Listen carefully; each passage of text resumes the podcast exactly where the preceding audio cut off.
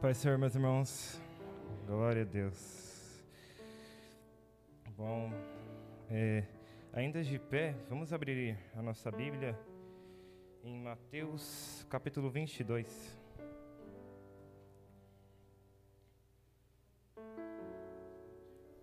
Glória ao nome do Senhor.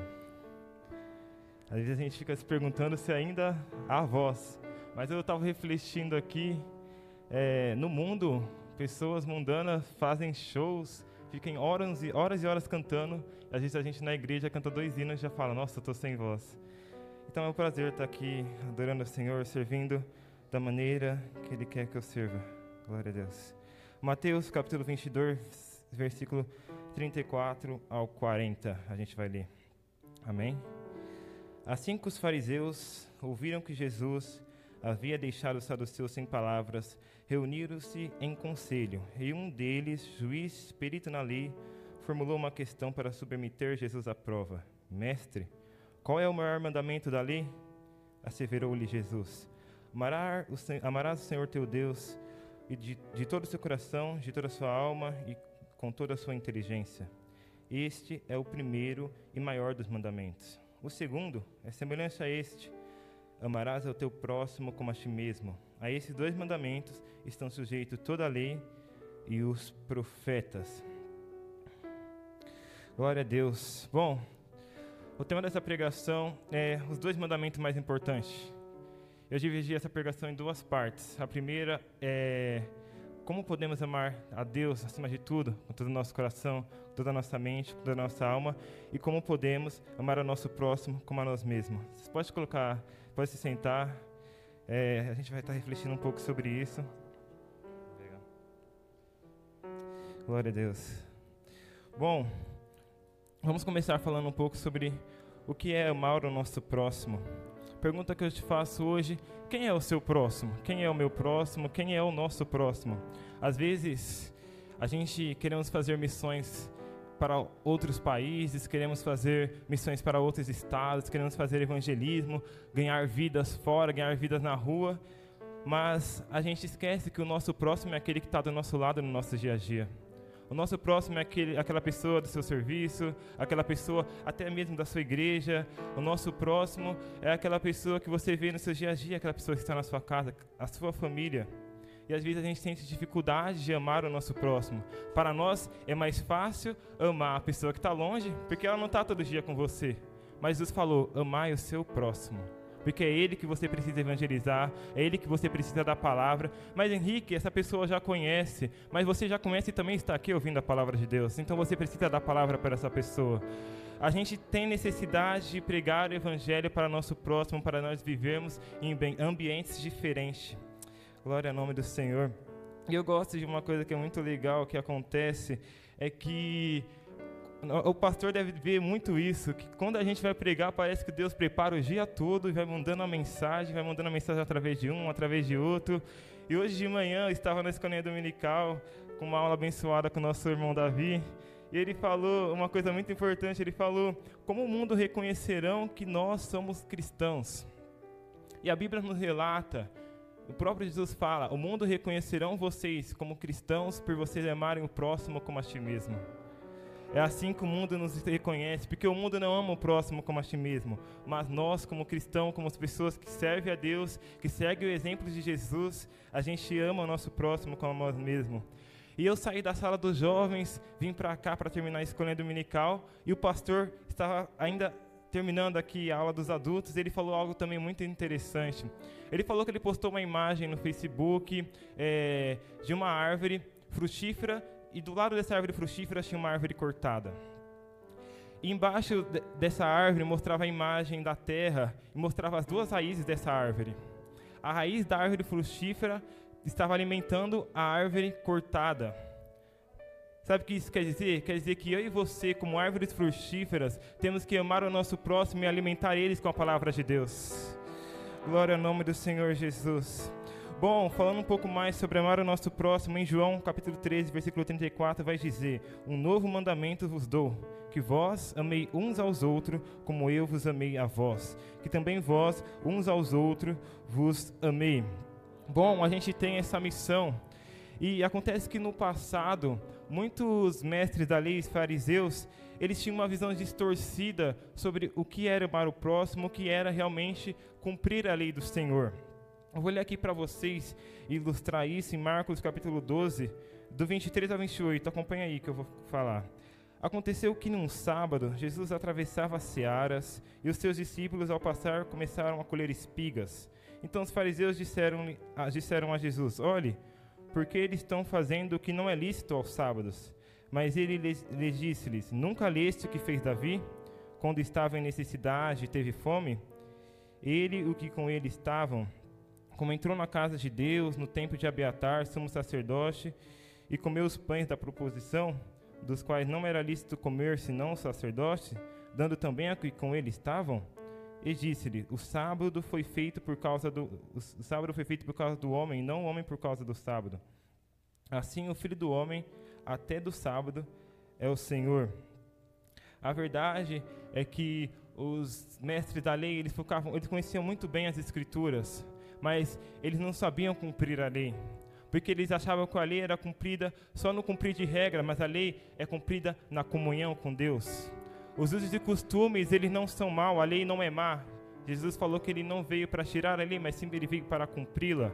E a gente cumpre essa lei apenas para a comunhão com a comunhão com Deus. Mas os mestres da lei, eles não tinham essa visão, eles tinham uma visão deturpada sobre a lei.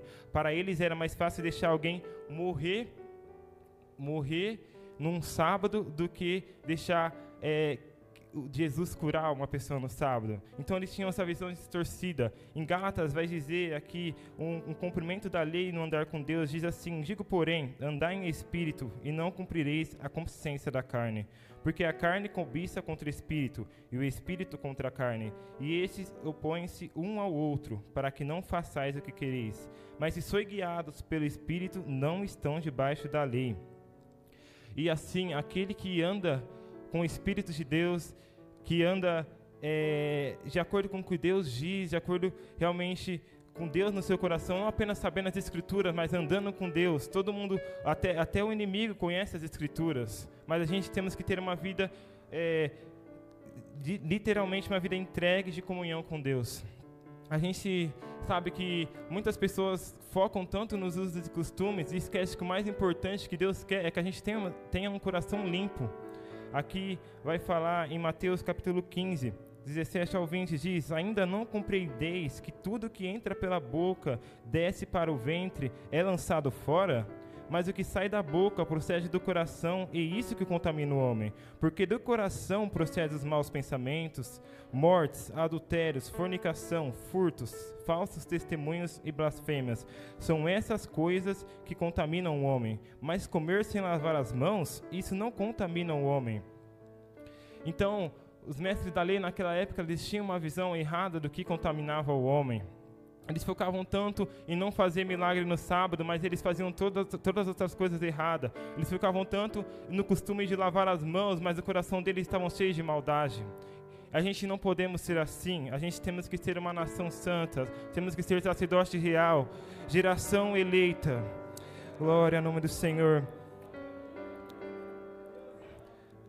Eu vou pular aqui para a gente falar um pouquinho mais sobre o servir uns aos outros. Em Gálatas vai dizer sobre a gente chamar o próximo, que diz: Porque vós, irmãos, fois chamados para a liberdade, não usei esta, li esta liberdade para dar ocasião à carne, mas servir uns aos outros pelo amor.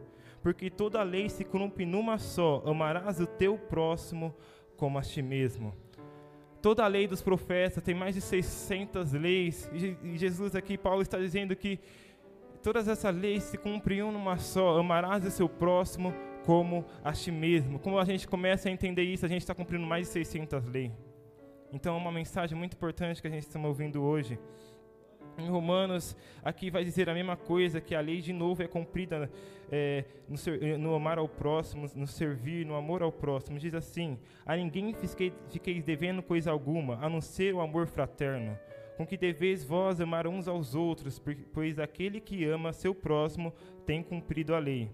Porquanto o mandamento não adulterarás, não matarás, não furtarás, não cobiçarás, bem como qualquer outro preceito, todo se resume neste mandamento: Amarás o teu próximo como a ti mesmo. O amor não faz mal contra o próximo, portanto, o amor é o cumprimento da lei. Irmãos, é uma pergunta que eu faço hoje para vocês: será que a gente está amando o nosso próximo verdadeiramente?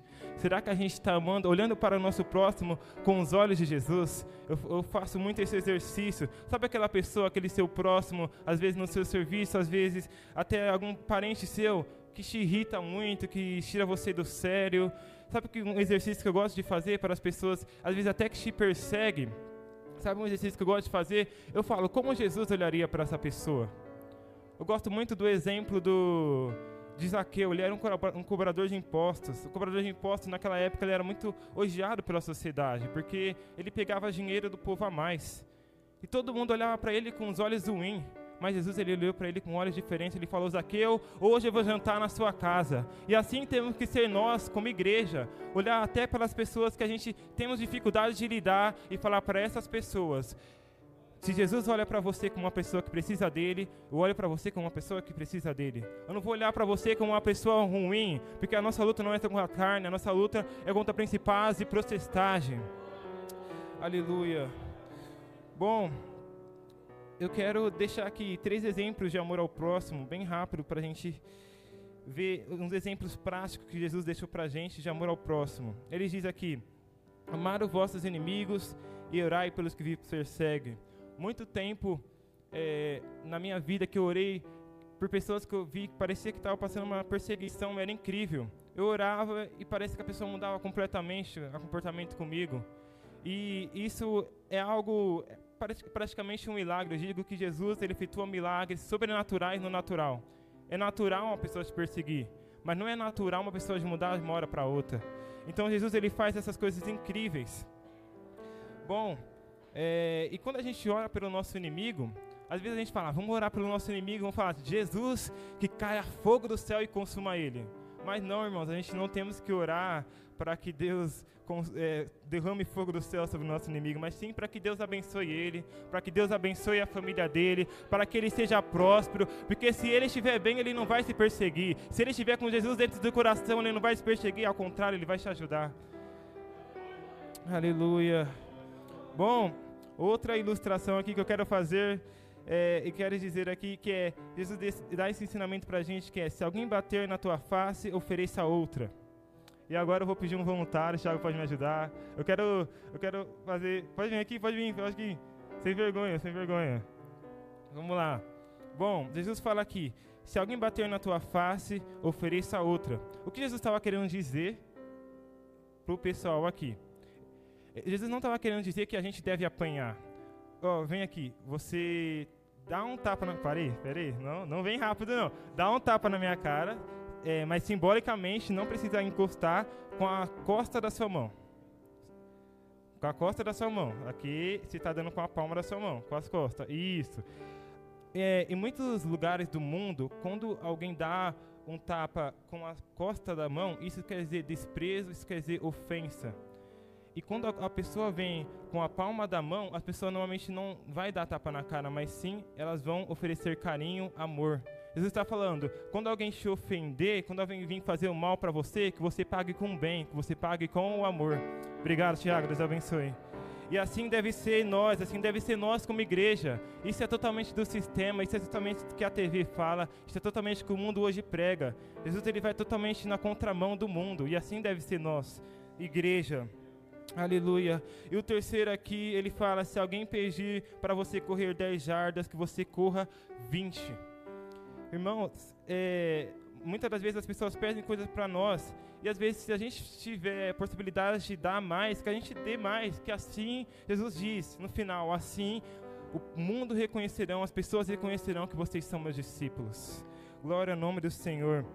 Bom, amar ao próximo é você viver acima da média é você viver literalmente na contramão do mundo. Tem uma música da Bruna Carla que o nome é Acima da Média, ela diz: O mestre do amor, o professor do bem, nos ensinou na cruz que não existe ninguém melhor que ninguém. E esta é a verdade, irmão. Não existe ninguém melhor que ninguém. E por isso que a gente temos que amar o nosso próximo como a nós mesmos. Porque o único que é maior é Cristo, que Ele apareça, que nós diminuamos. Aleluia.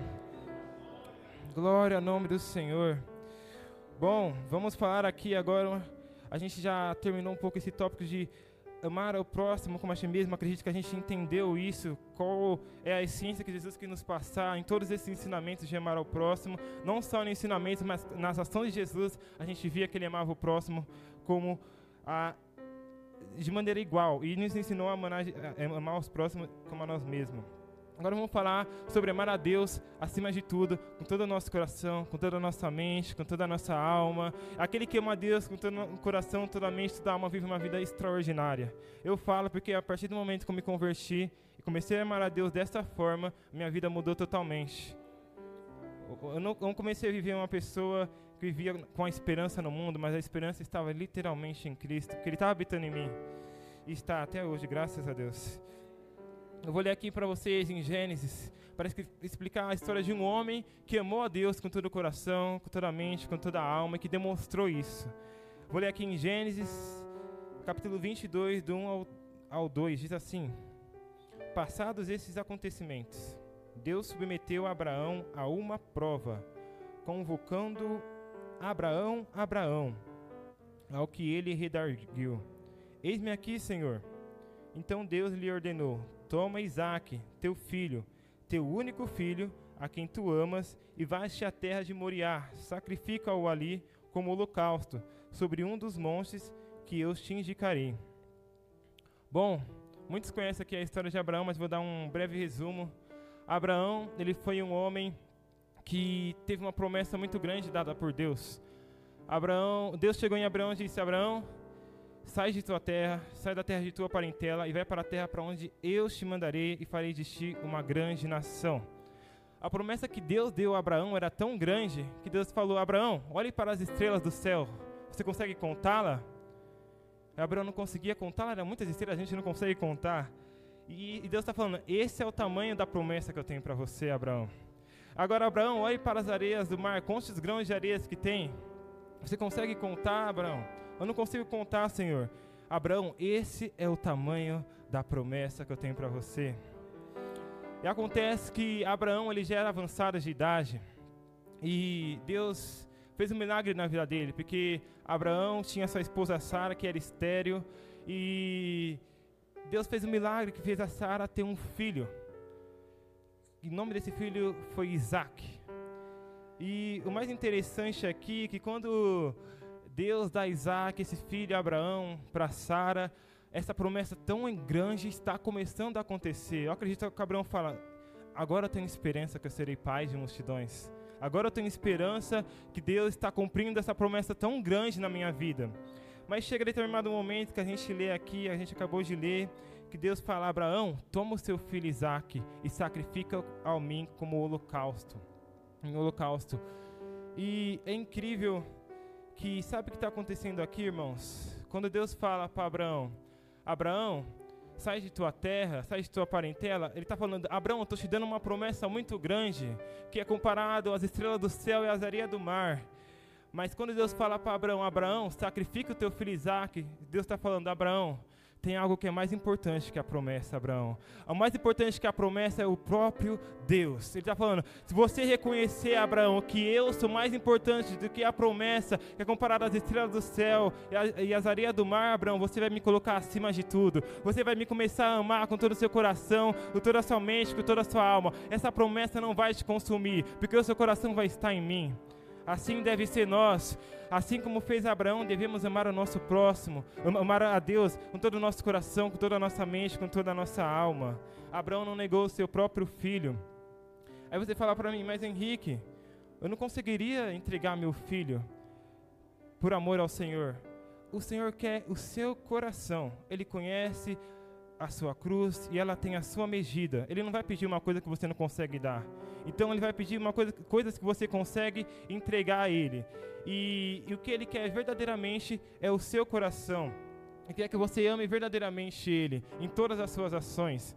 Não apenas é, no viver, mas em todas as suas ações. Às vezes a gente não ama a Deus com todo o nosso coração, com todas as nossas ações e coloca alguma, algum bem material, a, a, gente coloca os nossos desejos ante a Deus, mas que a gente tem que colocar em primeiro é o Senhor. A gente tem outra ilustração aqui de Moisés, que também foi um homem que amou a Deus acima de tudo, que teve o privilégio de viver ao Senhor face a face. Diz assim, em Êxodo, capítulo 33, do 12 ao 18, vamos ler um pouquinho aqui sobre Moisés. Disse Moisés ao Senhor: Tu me ordenaste, conduza este povo, mas não me permitiste saber quem enviarás comigo. Disseste: Eu o conheço pelo nome, e de você tenho me agradado. Se me vês com agrado, revela os teus propósitos, para que eu te conheça e continue sendo aceito por ti. Lembra-te de que esta nação é o teu povo. Respondeu o Senhor: Eu mesmo o acompanharei e lhe darei descanso. Então Moisés declarou: Se não fores comigo, conosco, não nos envie. Como saberá que eu e o teu povo podemos contar com o teu favor, se não nos acompanhares? Que mais poderás distinguir a mim e a teu povo de todos os demais povos da terra?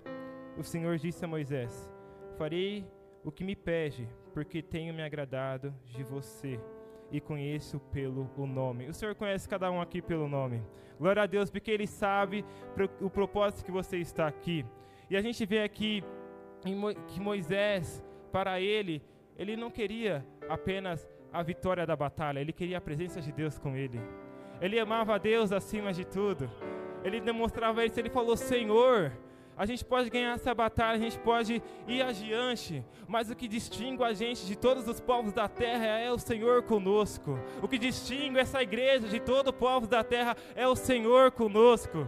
Aleluia. E Abraão ele tinha esse conhecimento, ele tinha isso no seu coração. E Deus falou: Eu farei assim porque eu me agrado de ti e o conheço pelo nome. Glória ao nome do Senhor Jesus. Aleluia. Glória ao nome do Senhor Jesus. A gente vê aqui que todos os momentos na Bíblia que mostra que o homem não está amando a Deus acima de tudo é quando ele coloca é, o dinheiro acima de tudo, é quando ele, igual a, a Bianca falou aqui, é quando o homem tem sede de coisas erradas. É quando o homem coloca os seus desejos acima de tudo, os seus prazeres acima de tudo, mas quando você decide colocar o Senhor acima de tudo, você vive uma vida diferente. Glória a Deus. Eu queria que vocês colocassem